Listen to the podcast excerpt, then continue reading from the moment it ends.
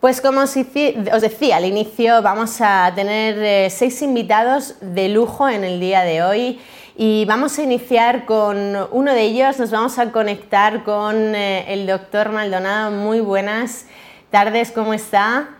Hola, buenas tardes. Buenas tardes y disculpa. Lo primero de todo, porque he dicho mal cómo se llama vuestro instituto, que eso de oftalmología como que lo tenemos mucho más cercano, pero oftalmobiología no tanto, y era lo que tenía que haber comentado. Así que mm, lo primero de todo, agradecer el esfuerzo de estar aquí. Sé que después de la entrevista tiene una, una intervención quirúrgica que hacer a uno de los pacientes, así que agradezco este ratito y para no dilatarnos más, eh, lo primero de todo, para que nos le conozcan un poquito más eh, quién es el catedrático que tenemos aquí hoy y del cual podemos disfrutar en esta entrevista. Bien, pues eh, mi actividad tiene que ver con la docencia. Soy catedrático de oftalmología en la Universidad de Valladolid y imparto clases pues no solo en la Facultad de Medicina, también en el grado de óptica y optometría y en distintos másteres y cursos de posgrado que ofrecemos.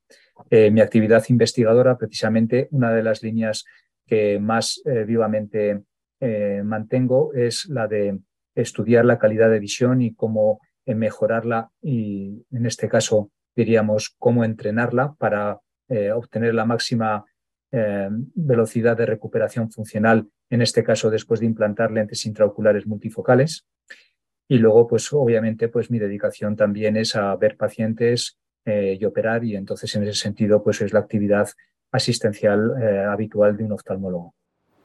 De hecho, antes eh, comentaba, doctor, que una de las cosas que tenemos, bueno, más implantadas ¿no? en nuestro vocabulario y más cercanas para personas de a pie es la oftalmología. Pero, ¿cuál es la diferencia entre oftalmología y oftalmobiología, que es cómo se denomina el instituto?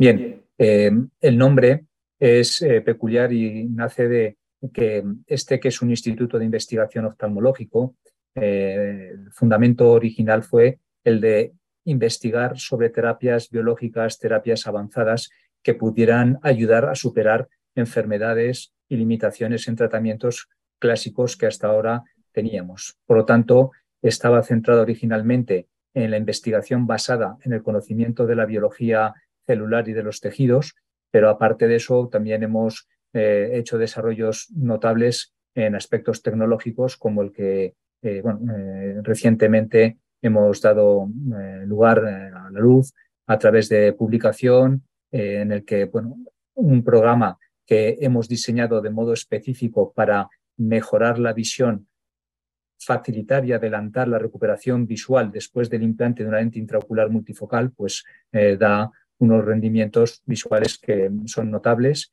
y que merece la pena considerar en el posoperatorio inmediato de este tipo de intervenciones. Es, la verdad es que es eh, alucinante, ¿no? Cómo, con esa posibilidad de investigación pues se le da al, paciente una calidad de vida muchísimo mayor, ¿no? Como decía, pues eh, esto no se hace así de la, de la, nada, sino que hay un grupo detrás de, investigación con una parte docente e investigadora muy importante y, como decía, eh, eh, trabaja en la Universidad de Valladolid como, como docente, pero el instituto como tal, eh, ¿cómo es? ¿Pertenece a la universidad? ¿Cualquier persona puede ir a, hacerse un, chequeo, incluso esa posibilidad de intervención? ¿O es algo que va solo y exclusivamente por la universidad? ¿Cómo funciona el instituto? es un instituto de investigación universitario de la Universidad de Valladolid. Como nosotros, por lo menos hay otros 10 más. La diferencia de otras áreas, me refiero, pues de, matemáticas, de química, de historia, de, nuestra universidad. Y lo que nos diferencia es que nosotros, aparte de hacer investigación y docencia, pues efectivamente atendemos a pacientes asistencialmente, tanto en la consulta como en quirófano. Y sí, respondiendo a su pregunta, en ese sentido, eh, aunque eh, la titularidad del centro es pública, la Universidad de Valladolid es pública, el tipo de paciente al que atendemos mayoritariamente es privado y de compañía.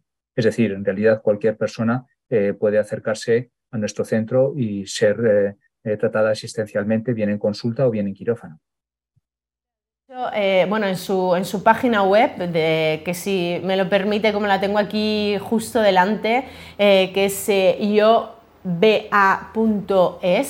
eh, podemos ver el, el, equipo de trabajo, de hecho hay muchos investigadores, muchos profesionales dentro de, del instituto y hay como tres partes muy diferenciadas, ¿no? esa parte investigadora, esa parte de formaciones, porque también desde el propio instituto dan formaciones, supongo, específicas de todo el trabajo que están realizando y luego puede, se puede pedir cita para, para este tipo de intervenciones o de, o de seguimientos. ¿no?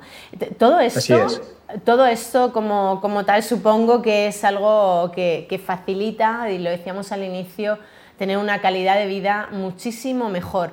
Pero ¿cuál es el perfil de paciente que se suele encontrar mm, ¿no? de manera más, eh, más habitual en, en, las consultas que realiza? ¿Algo de personas más mayores, personas más jóvenes, algún traumatismo por enfermedad? ¿Qué es lo que más se encuentra? A ver, eh, en la parte asistencial, nuestro Instituto de Oftalmobiología Aplicada tiene eh, especialistas en todas las eh, subespecialidades de la oftalmología. Eh, tenemos subespecialistas en retina, en glaucoma, en cirugía refractiva, que es a lo que yo me dedico más, en oftalmología infantil y estrabismo, en oculoplástica. Entonces, cada uno ve pues, ese tipo de pacientes de una manera altamente especializada.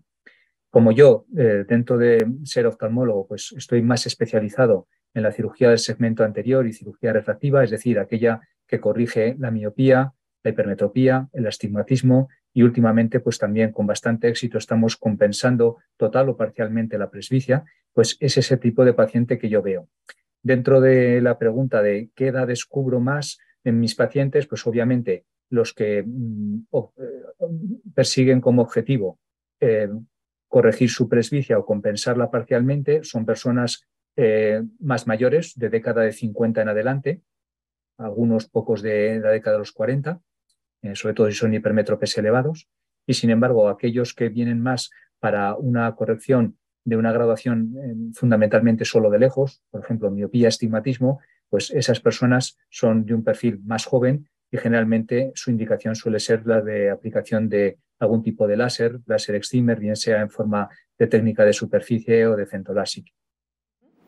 La verdad es que es, eh, es, muy, muy interesante, ¿no? porque a veces eh, buscamos un cuidado, sobre todo con esos momentos de inicio de año, a veces de, de, dieta, de ejercicio, de hábitos saludables, pero nos olvidamos de algo muy importante como es la visión y seguro que bueno, con tantos profesionales pues, eh, pueden dar recomendaciones a cada uno de ellos para mejorar eh, no solo su visión, sino la calidad de la misma. ¿no? Y de hecho, en este sentido, han creado un, bueno, un prototipo que ya no es tan prototipo, ya está en el mercado, que es eh, un proyecto como tal que se llama Optic Train, que si, si, puede comentarme cómo funciona esa gamificación, esa parte tecnológica para la mejora de la visión. Vale, sí, lo explico brevemente. Cuando una persona se opera de catarata, reemplaza el contenido del cristalino, que deja de ser transparente y se ha vuelto opaco, por una lente intraocular que es transparente. Clásicamente esa lente intraocular era monofocal y sigue siendo para muchas indicaciones. Es decir, enfoca solo a una distancia. Pongamos, si enfoca naturalmente a lejos, eh, sin gafas veremos en lejos, pero para ver eh, enfocando en cerca necesitaremos una gafa. Bien, esto es lo que clásicamente ha ocurrido en las últimas décadas. ¿Qué es lo que tenemos de nuevo? Pues tenemos cada vez lentes intraoculares multifocales con diseños más apropiados para poder resolver con bastante solvencia y con menor o nula dependencia de gafa la visión no solo en lejos, sino también en cerca. ¿Qué ocurre con las lentes multifocales? Que enfocan las imágenes para cubrir distancia de lejos, intermedia y cercana con cada ojo a la par. Y esto supone para el cerebro una nueva formación de imagen y una nueva forma de ver, de tal manera que conlleva un periodo de adaptación en el posoperatorio que normalmente motiva que inicialmente la visión no sea tan nítida como pasados unos meses. Y al principio también se hacen bastante ostensibles la visión de círculos o halos en torno a puntos luminosos por la noche, un foco de un coche que viene enfrente, una farola por la noche encendida, un semáforo o el punto LED de un monitor de televisión cuando lo encendemos. ¿Qué es lo que pretende este sistema de entrenamiento visual? Estimular específicamente al cerebro para que se acostumbre a esa nueva manera de ver antes, pudiendo también antes, por lo tanto, ver con más nitidez y que la visualización de esos halos eh, en torno a puntos luminosos, que en general tiende a ser más intensa en el posoperatorio inmediato, al menos sea menos molesta o no molesta para el paciente. Eso lo hemos conseguido a través de la presentación de estímulos en una especie de videojuego para hacer que el entrenamiento visual sea amable para el paciente que está entrenándose y la efectividad la hemos podido demostrar en un estudio que se ha publicado recientemente en una revista de alto índice de impacto. La verdad es que es súper interesante. Yo invito a, todas las personas que nos estén escuchando, eh, no solamente que, busquen toda la información que ha generado el doctor Maldonado, sino que también se puedan eh, introducir en la página web, como digo, del instituto, eh, que tienen, que repito, es IOBA es el Instituto Universitario de Oftalmobiología Aplicada de la Universidad de Valladolid. Pues doctor Maldonado, muchísimas gracias por este ratito. Ya le dejamos que se tiene que ir a una operación ahora, así que gracias. Sí, eh, eh, quiero agradecerles la atención y no me gustaría terminar sin antes eh, nombrar algo que es muy, muy importante.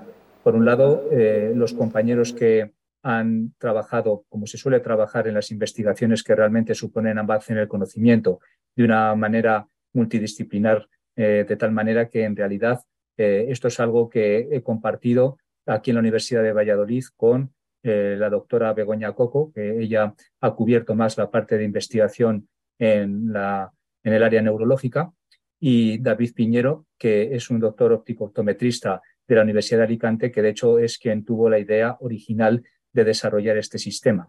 Y por último, todo esto no hubiera sido posible sin la apuesta de la empresa Optic Train, que es una empresa leonesa que se dedica a tecnologías avanzadas y creación de software, que es por ellos que realmente esto es una realidad a día de hoy, gracias al apoyo también de un proyecto CDT. Pues un agradecimiento a todos ellos y a usted por tener el detalle, que, seguro que ellos también lo agradecen mucho, de que, de que les tenga en cuenta en este tipo de entrevistas de intervenciones, porque lo que hacemos es gracias a todo el apoyo que, tenemos delante y detrás. Así que gracias a usted, gracias a todo el equipo que ha hecho posible este trabajo y también esa gamificación, como decíamos ahora al final. Gracias de nuevo y muy buenas tardes.